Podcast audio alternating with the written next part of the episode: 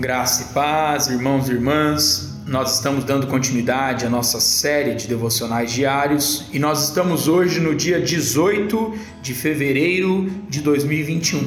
E o tema proposto para nós hoje é Leva-me para a rocha. E o texto base ele se encontra lá no Salmo de número 61, o versículo de número 2, que nos diz assim: Desde os confins da terra clamo por ti, no abatimento do meu coração leva-me para a rocha que é alta demais para mim. Irmãos e irmãs, não existe evidência bíblica de que o rei Davi tenha feito alguma viagem longa. Mesmo assim, em uma expressão de fé intensa, ele declara: Desde o confim da terra clamo por ti.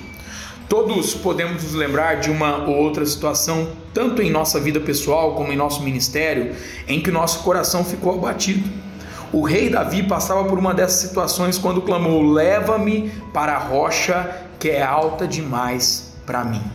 Clamemos ao Pai quando ficarmos em perigo ou abatidos. Ele disse que seria o nosso refúgio. Seu contentamento é poder sempre nos ajudar e estar com cada um de nós.